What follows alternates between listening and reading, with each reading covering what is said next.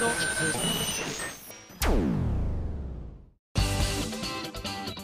あさみのシンガーソングゲーマー。皆さんこんにちは。今休みの SSG312 回目でございます。ゴールデンウィーク真っ只中。まあ私は多分ライブの準備で真っ只中だとは思うんですけれども皆さんはいかがお過ごしでしょうか。いろんなイベントがありますからね。あの見たいイベントを見過ごさないようにね。していただきたいところではございます、えー、ちなみに今日はですねゲストに角間愛ちゃんが来てくださってますよ。くまちゃんです。とっても楽しいトーク満載の、えー、感じになっておりますのでそちらも楽しみにしていただければと思います。まずはじゃあ普通のお便りを、えー、メール紹介していきたいと思います。というかはまずは謝罪ですね。えー、とリンゴさんこんにちは。こんにちは。SSC 第310回放送分の豊洲ピットさんの紹介メールのところで、えー、釜石ピットは宮城県とご紹介していましたよね。うん。釜石は岩手県っす。あーごめんなさい。間違えちゃった。そうですよね。釜石は岩手ですよね。うんとほら沿岸みたいな三陸海岸的なイメージでどっちだったかなって一瞬の迷いがあったんですけれどもあ宮城だったかなって一瞬思っちゃったんですね。岩手大好きな私としては釜石にはまだ一度しか行ったことがなかったということでお許しいただきたい。ダメか？ダメか？ごめんなさい。そうです。皆さんは誤解のないように釜石は岩手県です。私の大好きな岩手県です。ごめんなさい、えー、というわけなのでねいつか釜石ピット岩手県の方にお伺いできればと思っております。今のところちょっとうまくいくこと前回のやつ差し替えといて無理か。無理ですよね。すいませんでした。受け止めたいと思います。続きまして。こちらよだれはんぺんさんからいただきました。美味しそう。あさみさんこんばんは。こんばんは。私は自宅の玄関の壁にミンゴスのポスターを4枚ほど並べて貼っているのですがなぜかヴィーナスのハルモニアのポスターだけがすぐに剥がれてしまいます。場所の問題なのかなと思ったのですが他のポスターと場所を入れ替えてみてもヴィーナスのポスターだけが剥がれます。なぜなのでしょうか？私は背中が大好きなのですが背中は私が嫌いなのでしょうか？貼り直すたびに剥がれないように念を送ってはいるのですが他に剥がれないようにする良い対策があれば教えてくださいと。え何で貼ってるんだろうね？それの素材にも寄っちゃうかななんて思うんだけど昔はねポスターとか画鋲で留めてたけどあれ穴が開いちゃうから嫌だよね。今ってみんなどうしてるんだろうな。ポスターなんか額とかに入れたりとかしたりする人もいるのかな。まあなんだろう。うん一度剥がれやすくなっちゃうとそういうものかもしれないので、うん、剥がれるたんびに面倒見てほしいってことですよ。ヴィーナスのハルモニアは。ほらほら剥がれちゃったよ。戻してみたいな。だからかまってちゃんなんです。なんであの剥がれるたんびに貼り直してもらって常に意識をしてもらえれば嬉しいです。なって。ちなみに今私が悩んでるのはあの木のね長机みたいなのがこういわゆる今的な感じのところで使うご飯とか食べるところにローテーブルみたいな感じで私は使ってるんですけどその足のところに吸盤でこう何て言うんだろう。網みたいなのをピッてくっつけてそこにゴミ箱を乗っけて下にこう直接置かなくて済むようになるようにやってたんですけれどもここ数日間ですねその吸盤が右側だけ弱くなりましてですね夜中にですね必ずカターンって落ちるんですよ。だからビカってなって起きちゃうからいわゆる養生テープ緑色とかの養生テープであの簡単に剥がせるってやつですですね。あんまりこうべったりくっガムテープでやっても跡が残っちゃうから嫌だからと思って養生テープでやるんですけど養生テープでも負けるっていうね。なんで私も今実は悩んでたりとかします。何かいい方法があったら私にも教えてください。はいというわけでこの後は、えー、ゲストさんもねいらっしゃるコーナーが目白押しですので今日はこの辺で次のコーナー行ってみたいと思います。次のコーナーどうぞ。カルト M このコーナーはリスナーさんから出題される今休みに関するカルトの問題を今休みが答えていくというコーナーです。早速カルト M レベル1ハンドルネームはたぴーさんからの問題です。ランドと C どっち？え？めぐちゃんと一緒に行けるならどっちでもいい。えーちなみにハタピーさん僕は花屋敷に行きたいです。どうぞ。カルト M レベル2ハンドルネームイカナゴ教授さんからの問題です。あさみちゃんは台湾に行くことにしました。あさみちゃんはどれくらい台湾を満喫したのでしょうか？できれば台北語もしくは英語で答えてください。逆に私台北語が分かんないんだよね。あの私が知ってるのは北京語だからちょっと頑張ります。ジェシー很好玩伝わったかな？カルト M レベル3ハンドルネームお米大好きさんからの問題です。料理の美味しいお店を見つけるのが得意とおっしゃっていましたがそういったお店を見つける際のポイントはうんとアプリ。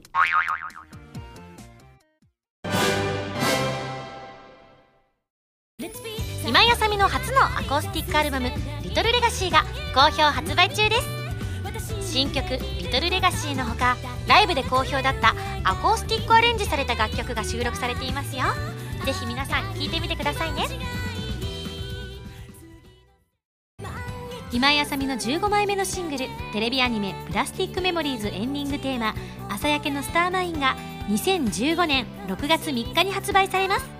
アニメ版は動画工房書き下ろしジャケットに加えプラスティックメモリーズノンテロップのオープニングエンディングが収録です。そしてアイラと司のプラスティックメモリーズオリジナルミニドラマも収録しています。DVD 付き版通常版もよろしくお願いします。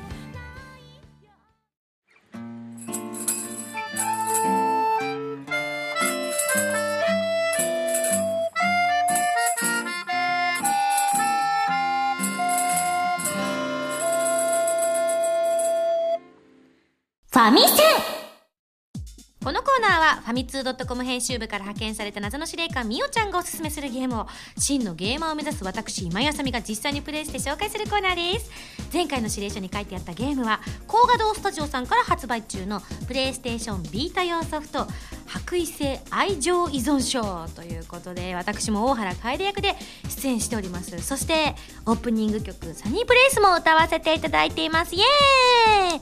そんなそんな嬉しい嬉しい作品が発売されたのを記念してですねスペシャルゲストの方にお越しいただきました。それではどうぞ！はい皆さんこんにちは。こんにちは。こんにちは、え？ー、っと白衣性愛情依存症で大幸直役を演じさせていただいております。かかかくまいです。よろしくお願いします。そこ？白衣性愛情依存症はさらって言えたのに？いやこう演じさせてしゃ伝わればいいな。予告動画のあの早口言葉みたいな感じでね。そうカカリ 言えた言えたねえ、くまちゃん、お久しぶり。お久しぶりですあの、全然違うところでは合ってるんだけどね。そうなんですよね。この番組では、え、一年ぶりぐらいですかね。なるかなはい本当におね。邪魔いたします。嬉しいです。はい、じゃあまずはですね、はい私たちのね本当にあの出演させていただいている作品が発売されたということで、はいこちらの作品を皆さんにご紹介していきたいと思います。えーどんなゲームかと申しますと。看護師の見習いさんたちがたくさんいる、えー看護学校を舞台にしたアドベンチャーゲームということで、まあ、主人公は看護学校に入学した大幸あすかちゃんというピンクの髪の毛の可愛い女の子なんですが、はい。同級生や、えー先生たちとの交流といった学園生活を通じて成長する姿が描かれていくということで、えー私はその学校の先生としてはい。出演させていただいております楓先生です。はい先生さんなのでねちょっと最初はすごいセクシーにやろうかとかキャラ表を見た時にドキドキしながらパッて見たら可愛らしい先生だったのであ違う。とか 結構ほわっとした感っとした。じでしたよね。はい、先生でしたがじゃあこんなメールが来てるのでまずは紹介したいと思います、はい。ペンネームぼっちさんです。えー今井さん角間さんこんにちんはにちは。角間さんがゲストでいらっしゃるだけでなく博愛を取り上げてくださるということなので嬉しくてメールしましたえ自分は去年の終わり頃に友人に白恋リセラピーを勧めてもらいハマりにハマった白恋の新米ファンです。もともと角間さんの大大大ファンだったので、白恋でも角間さんが少しだけ声を当てておられたことに気づいた時はすごくテンションが上がりました、うん、そんな自分にとって驚くことがありました。そう続編である白衣性愛情あいっちゃった。引っかかっちゃった。これ愛蔵って言ったらなんか貯金箱的なやつがあったらねこうあ一回ねみたいな。これ500円みたいな。絶対高画堂さんの仕組んだようなです。よ 間違いない。愛蔵っていう人出てくるよって。本当に。白衣性愛情依存症のメインキャラの一人の CV が角間さんだと発表されたのでもう嬉しくて嬉しくてそのまま一気に白恋全ルート攻略しちゃいました。自分はまだビータを変えていないので早くビータを購入して、えー白衣性愛情依存症、こちらをいち早くプレイしたいと思います。そこでまだ私がプレイできていない私に、えー、角間さんが演じておられるキャラクターの魅力を教えていただけませんかと。いいておりますはいありがとうございます、そうですね。なおちゃんはそのさっきあすかちゃん、うん。あすかお姉ちゃんうん。ということでその姉妹なんですけど、うん。なおちゃんが妹なんですね。でお姉ちゃんのあすかちゃんのことを大好きで、うん。たまらなくて本当にただの好きをちょっと超えてるんじゃないかってうん。周りから見たら思われるぐらいのうん。好きが強い子なんですよ、ねなんかこそう見た感じはふわっとしたか、女の子かなと思いきや、推しが強いよねそうなんですよね、うん。でまあお姉ちゃんのあすかちゃんが結構ふわふわしてるので、うんでなおちゃんはしっかり者だから全部もう私が面倒見るねって、うん。私がいなきゃダメなんだから、うん。みたいな勢いでいるんですけれども、うん。まあストーリーを進めていくとだんだんと親っていうところが見えてきて、その親が多分うん。この作品のキャ各キャラクターのねうん。見せ場だとは思うけどね。突っ込んでいいのかな？もう発売もされてるからいいのかな？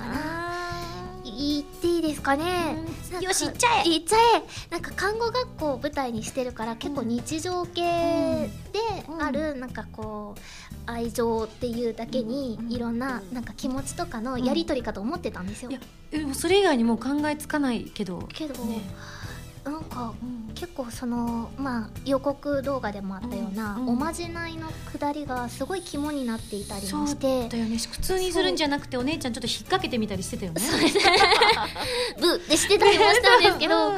なんかそういうところも結構進めていくとあこれって、うん。あおまじないあって思うようなところが大事だったりするんですよね。これはまあさすがにちょっと、ネタバレすぎる。けど結構みんなとそこうん。にどう思われるんだろうっていうのはすごい気になってて。う、んうんうんなおちゃんの本当のなおちゃんと言いますか。ちょっと、んえ知りたいような怖いからそのパンドラの箱を開けない方がいいよね でも開けた上でのうん。なおちゃんをみんなが受け入れてくれるのか、うん。どうなのかっていうのは気になりますね。私は楓さんなので、はいその私のから見たなおちゃんは、うん。お姉ちゃん思いのうんうん。いい子。そうですよね。以上。なんかそばにいるとすごい楽できそうみたいな気がしますちょっと圧が強いなぐらいの。でも可愛いから そうまたくまちゃんの声が相まってですね割ときつめのこと言ってても、うん。なんかねスッと受け入れちゃうんだよあねやった。私結構うんじゃあ日常でも言っていいかな、うん。多分ねいけると思うな。本当ですか、うん。やった。お母さんお父さんありがとう、才能だもんね。そう。そう自分で選べないですもんね、うん。ありがてえありがてえ。そうなんかねちょっと本当にその兄弟ではい。いろいろん。あるっていうところもねちょっとはい気になるところではありますけれど、まあこのぐらいにしておきますかとどめておきましょうか。そうですね。はい。うん。そうですね。本当ちなみに私が演じている楓さんなんですけれども、はい。本当にあの普通にうん。先生をしているんですがはい。わりかしまあ一言で言うと、私のこの感想が合ってるのかどうかちょっとね今日来てくださってる開発の方々にねちょっとジャッジしてほしいですけどまあちょっと言ううんちょっと残念かなみたいなとこも合ってる。よかった。た丸してもらってる。そうちょっとね、残念感が漂う。漂う。なんか個別ルートに入った瞬間の残念感たるや。がちょっとおすすめポイントかなみたいな。多う分ん。共通ルートはいで先生と接する時にはそこまであのそういった部分はお見せせずに、そうですね。普通に、うんお届け。とした感じ。ででし怒るとこは怒るみたいなね、なんかそういうところがあるんですが、はい。なるほどね。気になる言い方あっていう感じのね、うん。キャラクターでございーます。結構ねルートによって本当に全然違う感じになるので、うん。もうキャラクターだったり、うん。自体の性格もなんか変わったんじゃないかぐらい違ったりするので、そうなの。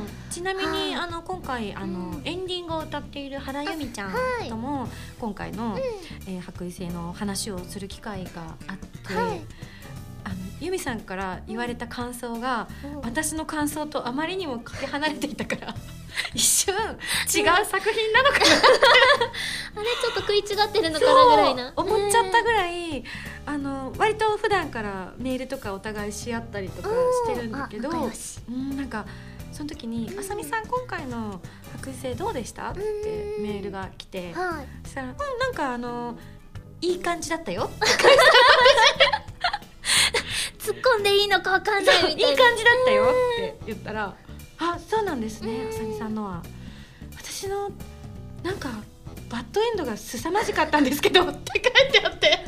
気になる。そうでもでもバそううん。バッドエンドはうん。個別のバッドエンドお互い知らなかったりする台本がなかったりとかそうですね。キャラによっては。えそういう感じだったっけ？みたいな会話をして。くまちゃんのちなみになおさんはどう、なおは、うん。おおってなります。あそう。うんなんかこう、やってて楽しいって思う、うん。そのなんかこう結構高圧的なうん。感じになるところとうん。また違う、怖さみたいなのが出てたりして、怖さ、うん。えそれっていわゆる白衣性愛憎依存症の方、愛情かな？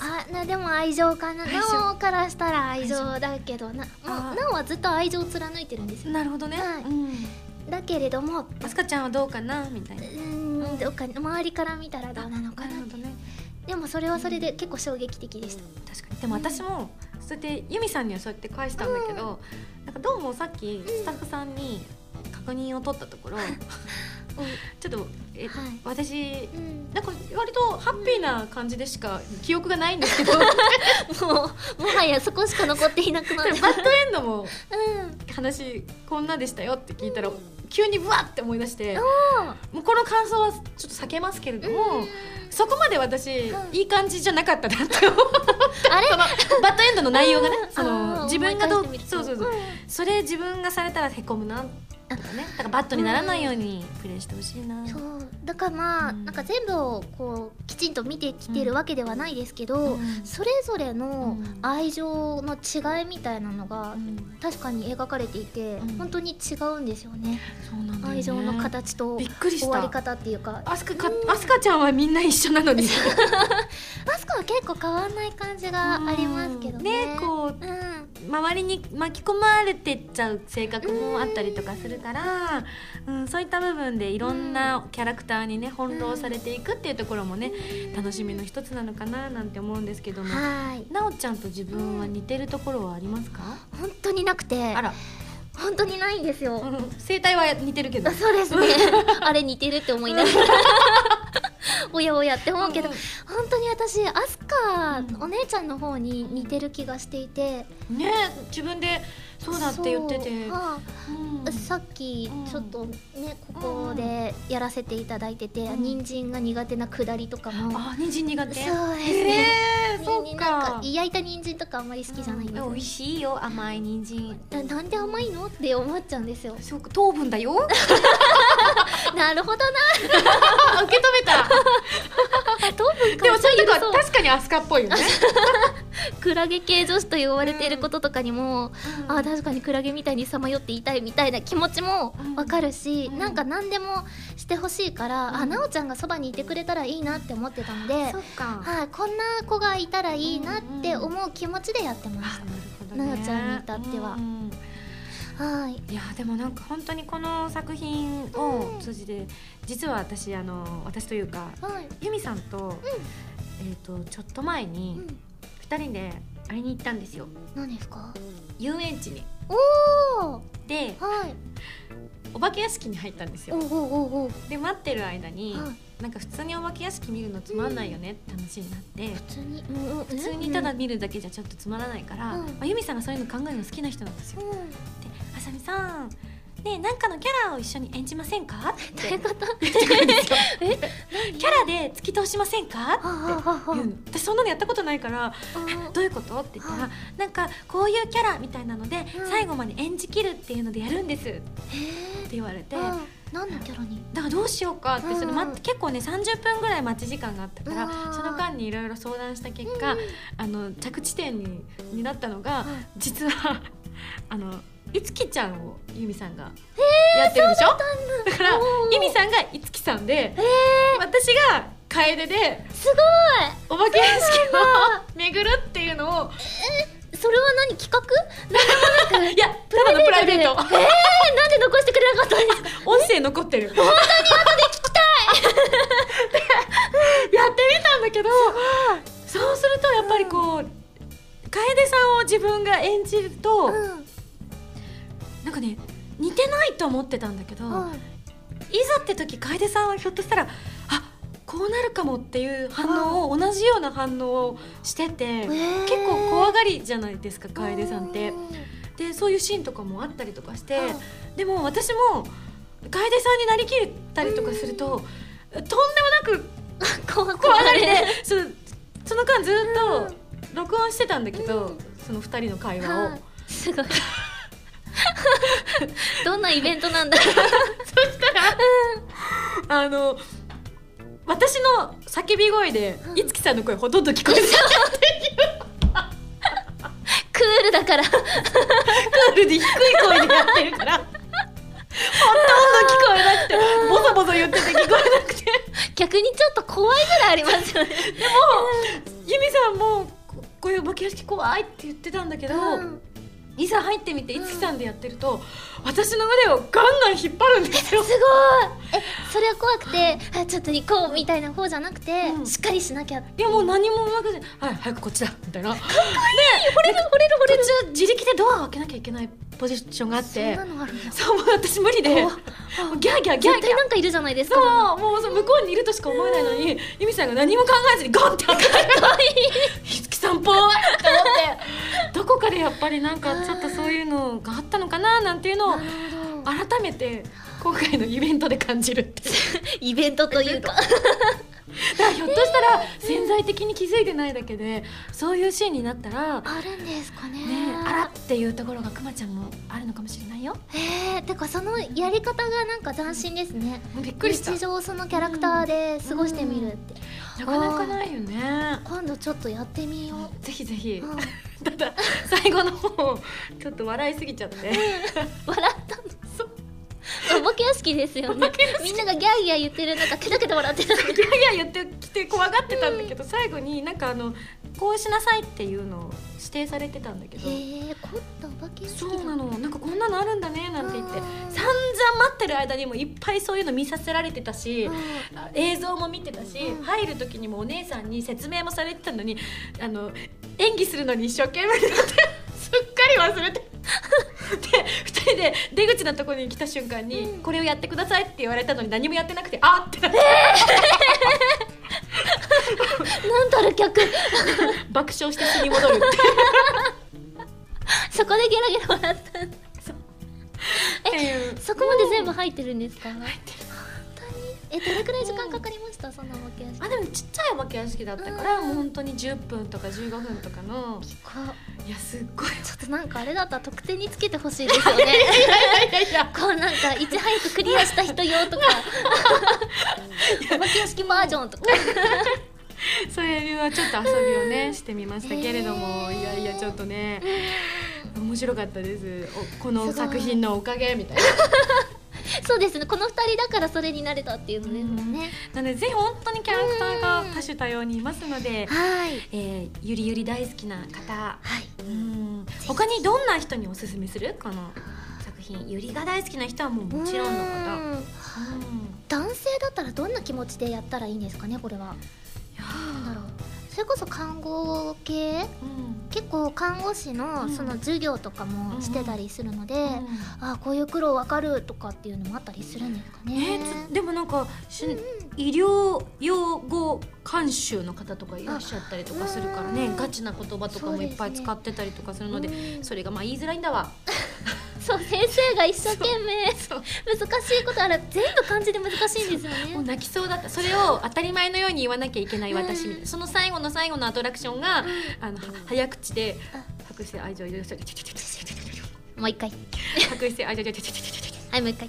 白して愛情もう無理だよ!」バンバンバンこの一言のために別日取ってみたいな練習してくるからっていう本当にはいでも覚えちゃいますね。白衣性愛情依存症本当に。すごい難しいタイトルだったなっていう。うのん、中毒になると思うので、ぜひ皆さんも遊んでみてください。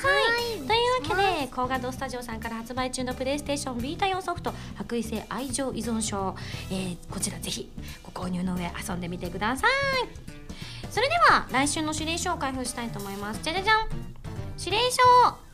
ビンゴさん、くまちゃん、こんにちは。こんにちは。次回のゲームはテレビでも話題になったゲームです。その名も絶対フォント感。うんいろいろなフォントの知識と洞察力が試されますよ。それでは頑張ってね。謎の司令官みおちゃんよりだって。みおちゃおちゃん。元気。みおちゃん。うんフォント。文字とかのフォントだよね、んそうでゴシック体とかっていうことですよね明朝体とかうんちょっとでもそれがゲームになる意味がちょっとわからないんですけれどもすごいやってみます。ははい。それでは来週のファミセンは絶対フォント感に大決定。以上ファミセンのコーナーでした。くまちゃんにはこの後にもお付き合いいただきます、お願いします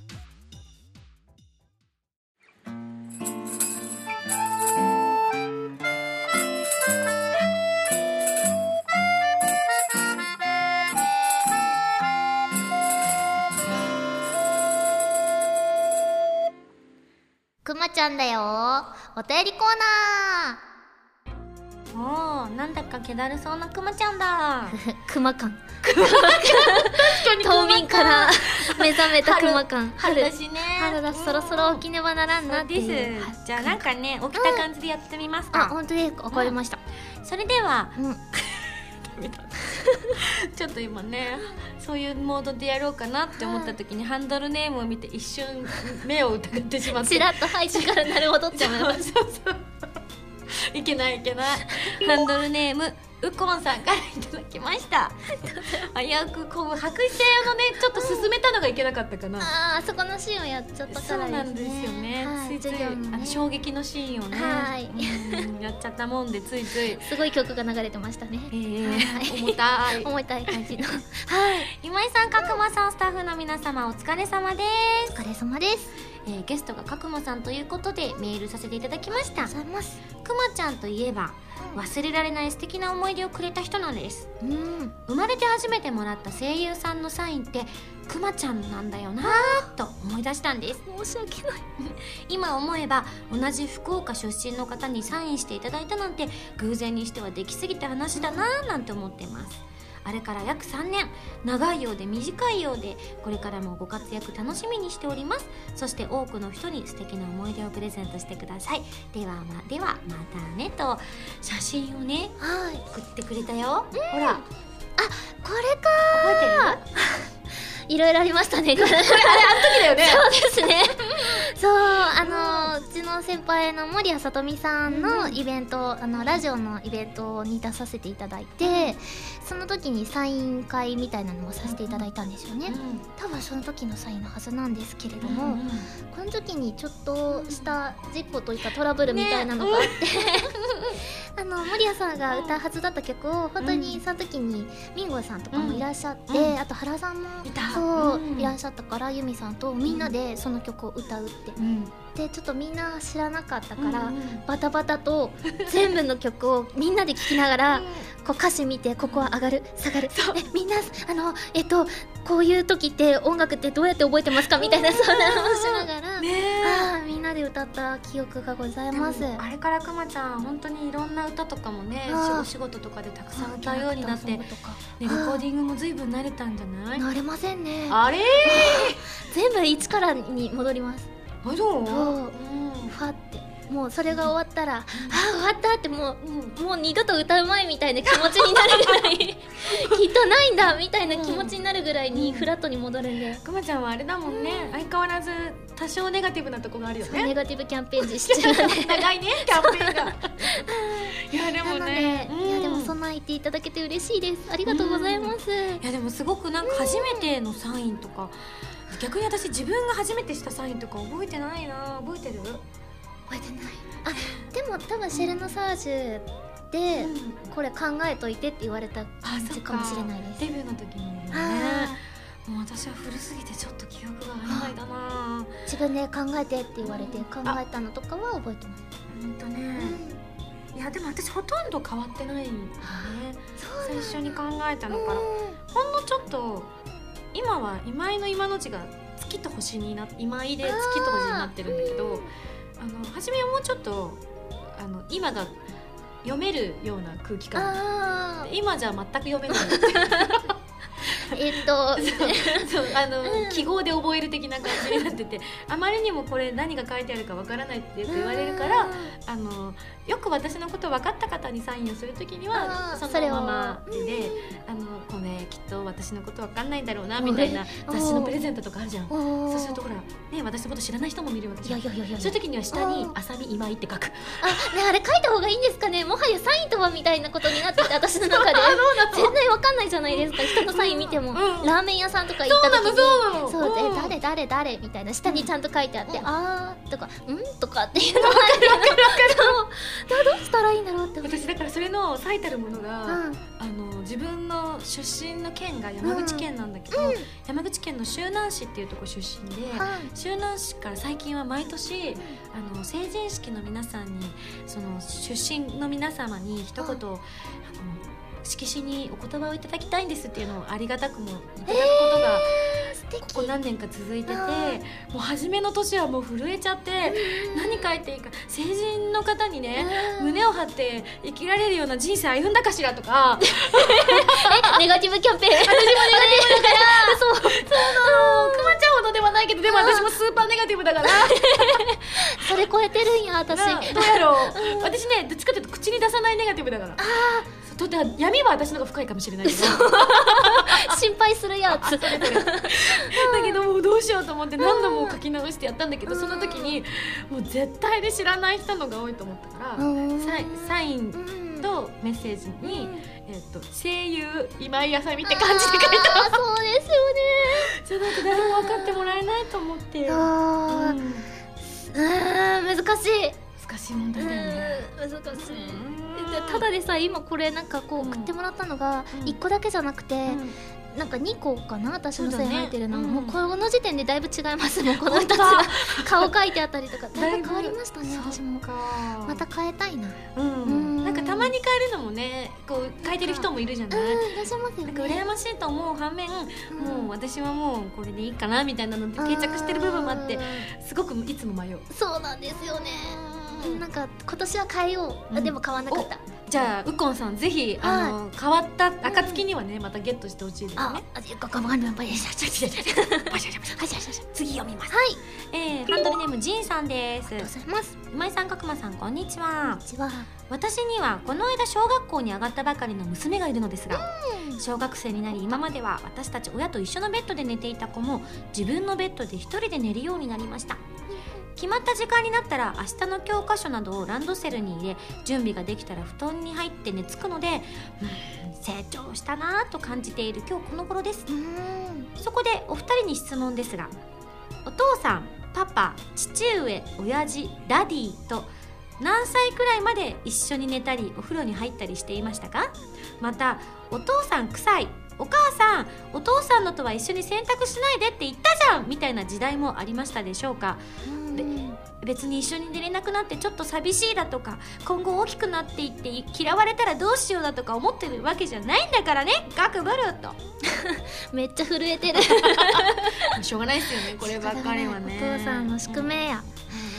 えー、なんかすごい全部の呼び名を網羅していただいてる。ちなみにくまちゃんはお父さんをなんてお呼びでした？私お父さんだよね。も私もうですよおね。父さんだったな私2歳ぐらいからお父さんだったえー、2歳からしゃべ2歳から喋れるんですかね？私結構ペラペラ喋ってたらしくて早い。すごいさすがだ。なんかねうん。口から先に成長しちゃったみたいで体は追いつかなかったんだけど 達者な子やなって言われて。口ばっかり成長してって呼んでたみたいですけど、へー。うん。うん。物心に着いた頃にはもうパパママと呼んでなかった気がしますね。うーん。臭い私もそれこそ中学生ぐらいから反抗期を迎えてそれこそお父さんの匂いみたいなのが苦手になっちゃったんであすよ。でもこれは生物学上仕方がないとは思うよね。らしいですよね、うん同正しい。じ遺伝子だから。正しいことなんだっていうことを知ったのもだいぶ後だし、そっか。なんで私こんなにお父さんが苦手なんだろうとも思わないぐらい自然にもう自分の感情に任せ動いていたので、そりゃそうだわ。その頃から分析してたら心配だわみたいなね。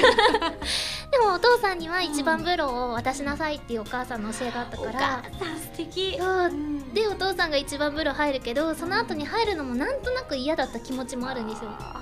そっか。そうでもたまに弟が一番風呂に入ってたりするとそれこそなんでって言って ちょっと？みたいな。そう。なんだこれっていうような。若干のそこに。でもお母さんがそこの一番風呂を大事にしてるからこそ余計にムッとするのかもしれないよね。かもしれないですうん。ね理解できないところとうん。かやっぱお父さんの大変さとかも分かんない時だったりね。自分でいっぱいいっぱいだったりするじゃないですか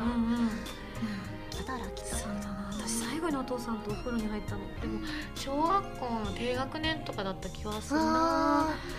うちはねあのどちらかというとお父さんと私がうん。いつもねお風呂の譲り合いをするっていう家だったの。ええいいよよ先入りな。いやお父さんから先入んなよ。へーお上から入るよ。いやお父さんお父さんでしょ。お前なのお前なのって言ってる間にお母さんがどっちでもいいから早く入ってみたいな明るい家庭だ。そうなんでしょうね二人ともなんかちょっとお温泉とかは好きなくせにあなんか家のお風呂はでも今思うとん。お父さんなりに気を使ってたのかもって思った。ー先に。そう体が大きい人だったから。あでーお湯が出ちゃうとか。うんそううちのお風呂がね高校生まであの巻き出たお風呂だったのねうち。巻きそう。そうそう。っておばあちゃんが毎日ね火をくべるっこいい、うん、五右衛門風呂。五右衛門風呂。かっこいい。そうなの。ちょっと変わってて。だからあのお湯を足せあんまり足せなくてその足すとやっぱりちょっとすぐ冷めちゃったりするからその保温の意味も含めてあんまり冷めさせちゃいけないみたいな。早く入るとはい。冷めさせちゃいけないってうなって。ん。でもうちのお父さん巨体だったからお父さん入るとね、うん。半分ぐらいなくなっちゃうんだよね。すごいな。想像してたのの上を行きました。バーンってなって。ででやっぱ男の人だからいっぱい汗もかくからっていうので今思うとお父さんなりに私に気を使ってくれてたのかもってお父さんがお風呂嫌いだったと思い込んでたけどうん。違ったかねこう後になって気づく優しさもあるから。ね大丈夫だよじいさん。うん。恐れるな。恐れるな。一度は嫌われても仕方がない。うん。嫌ってないから。そうそう。実は。そう。自分でいっぱいいっぱいだから。遺伝子の嫌悪感だからしょうがないよ。そう。遺伝子のせいだ。そうだそうだ。DNA でも血がつながってるって素敵だよ。よし次。次行こう。えー、続きましてこちら、SSG 会員ナンバー1315番わかめさんですえー、くまちゃん約1年ぶりのゲスト出演ですね。はい。ということで前回出演された251回を聞き直してみました。そこでお話しされていたことでお聞きしたいことが。うん。えーその回で生活リズムと趣味のお話をされており当時ミンゴスさんとお二人で趣味がないというお話をされていましたね。あれから1年うん。何か良い趣味は見つかりましたでしょうか？とうんいただいております。ないです趣味ってあります？皆さん。ああすごい勢いで。ちなみにね。ちなみに。スタッフさん。ダイエットが趣味？ツイッターでめっちゃやってるやつですよね。女性のスタッフの方ダイエットだそうですはい。まあ分かる方は分かっちゃった、えー M から。な なるほど。せ成果の方は出てらっしゃいますか？あ波がある。波がある。やっぱそうでしょうねあーでもそれで言ったら私も近いかもです。ダイエットなんか若干健康志向にはなりつつある気がします。なんか聞いた話と随分変わってきてるぞ、なんか変色が一時期ひどかったんで、だからそれを直さなきゃって思い人参？人参は、あの千切りは認めようと。なんかあのサラダの上にいるやつあるじゃないですかね。大量に、そう、んこれ見よがしに、うん。俺緑の中で異彩放ってるやろみたいな感じでいる 人参 あれがちょっと許せなかったんですけど、うん。よし食べてやろうと思ってそれを食べるようになりました、なるほど食べた結果「おなんでお前結構いけるやんけ」みたいな。混ぜたら消えるやんって思って。固まってたから。ネガティブだけどポジティブポジティブでも甘い人参鉄板の上でねジューッと焼かれた人参さんなんてね糖分をねこれでもかっていうぐらい含んでくれてねそのあ何？ハンバーグとかの油をねうん。人参さんがうまくこうスッと中和してくれるってところもあるよ。あそうなんですか？た多分。たた maybe それだとんだったら食べるかな。だから美味しいよ。うん絶対に定食屋さんに行くとあの白米か雑穀米か五穀米か選べる定食屋さんあるじゃないですか「お」で「と」でそう。言っていいわ大戸屋さんね。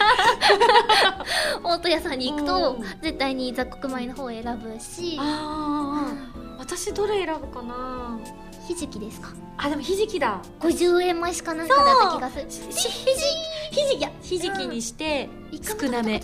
あ少なめにします。そう食べ過ぎちゃう。少なめにしてます？ああダイエット。トさすがダイエット。うん。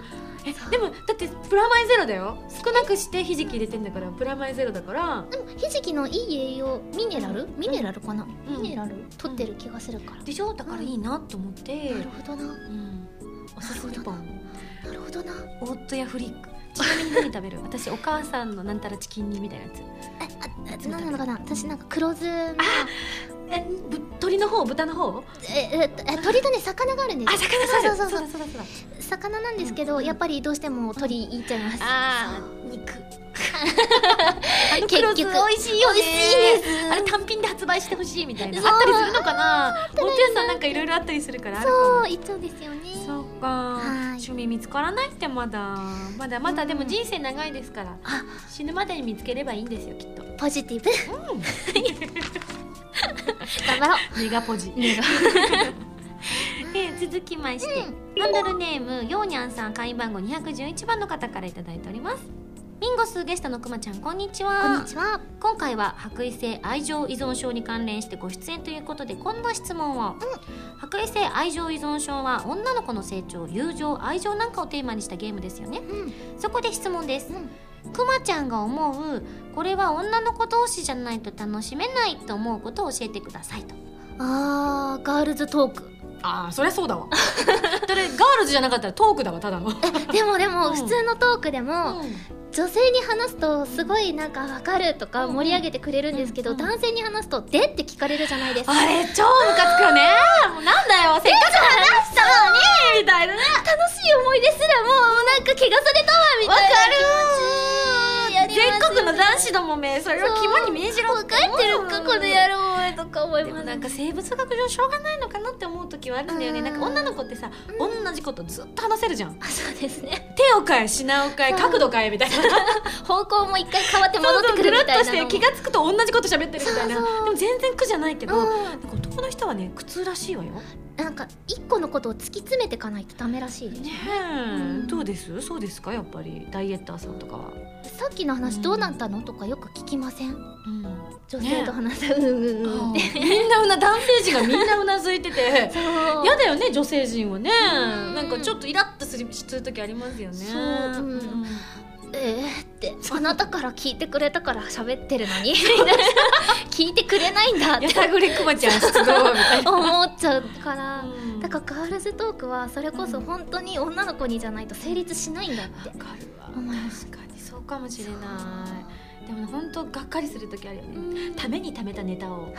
これ面白かったパッパーとか思って聞いてくださいよ。しーみたいなね皆さん反省してください。男性世の男性の皆様。みんな嫌いって思う瞬間になりますもんね。お前なんかお前なんかペシペシみたいなねペシって思いながらなんて話したらよかったんだろうって考えるんですけど。そう全然ダメってなっちゃうな、私はあれだな、女の子同士じゃなきゃできないのはあれだな、何ですか？ディズニーランドとか。え遊園地。遊園地系はもううん。女の子とじゃないと絶対に行きたくない、ああお父さんそうだな。あ出たごめんなさい。じいさんでしたっけ？ごめんなさいね。ごめんね。うちのお父さんがせっかちさんだからちょっとどうしても。うちのお父さんもせっかちさんでああの一緒に行ってもうん3 0メートルぐらい先をテクテク歩いてどっか行っちゃう人なでどこ行ってたのって言われる。あなたが離れたいやみたいな。の君がささっさかさっさか後ろも振り返らずに行くからいけんのじゃんみたいなね。でもそれには理由があったりしてちゃんと次のこと考えてパレードがこれがあるから自分が先に取っとくねとかしてくれてるんですよ。そういうタイプか。うち違うわ。ああのなんでなんたら焼きどこに売ってるかなとか。かわいい。お腹が空いてる。食いしん坊さんだとか。食べさせてあげたい。お父さんでだからお父さんとやっと合流した時にはもう早すぎて追いつけなくてあの母親とかと合流した時には必ず何か持ってたもん。かわいい。父さんみたいな。でもすごいお体が大きかったからもう口癖のように「お父さん食べ過ぎちゃダメ!」って怒るからもう2人してね。だからもうねスルーされてたけど全部。あらパパゴスさんが。そう。うんでもうまいぞみたいな。お風呂があって。お風呂の水が出ちゃうよみたいな。かわいい。お父さんいいですね。お会いしたい、ねえ。いやーほん。と仙人みたいな人ですけど。素敵。そうですねわけでまあでも本当女の子同士じゃないとできないことはたくさんこのね博愛の中にねはい。混ざってますから皆さんそれもね堪能していただければと思います,、ですね。はいというわけでたくさんのメールありがとうございます。それではコーナーの締めをお願いします。あ、あ、はい、終わり。違う、なんだっけ終わり。締め、あ、これだ。以上、くまちゃんだよ、お便りコーナーでした。ありがとう。くむちゃんには終わりの方にも出てもらうよ。はい。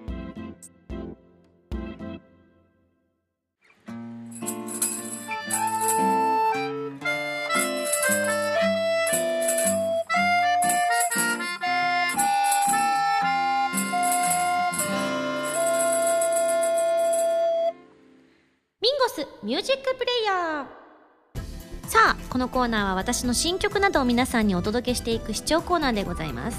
今回はですねプレイステーションビータ用ソフト「白衣性愛情依存症」こちらのオープニングテーマとなっております「サニープレイス」をお聴きいただきたいと思っております。それでは聴いてください。どうぞ。一番近く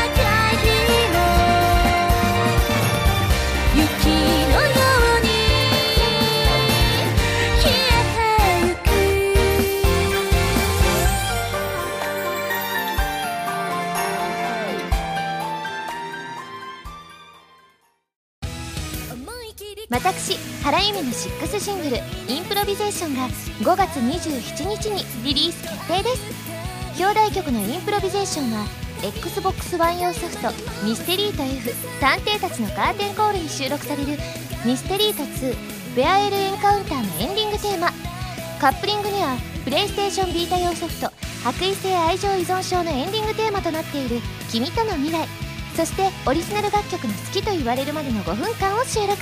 ぜひ聴いてくださいね。こんばんは。こんばんは。あ声が聞こえましたね。どうも今よさみです。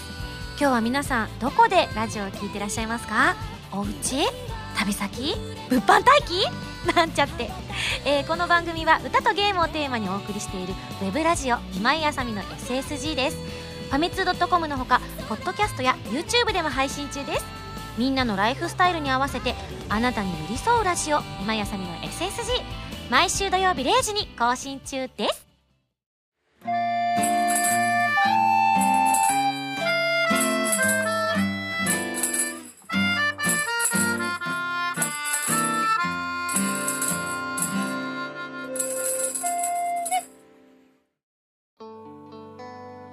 というわけであっちゅう間のエンディングでございます。はーい。約1年ぶりのご出演いかがでしたでしょうか？